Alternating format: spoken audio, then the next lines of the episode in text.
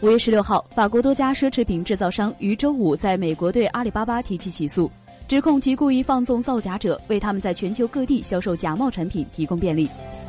此案原告是法国开运集团旗下的多个奢侈品牌包括古驰圣罗兰巴黎世家等。他们向曼哈顿联邦法庭递交起诉书指控阿里巴巴涉嫌违反商标和诈骗法要求其赔偿损失并由法庭对其下达强制禁令。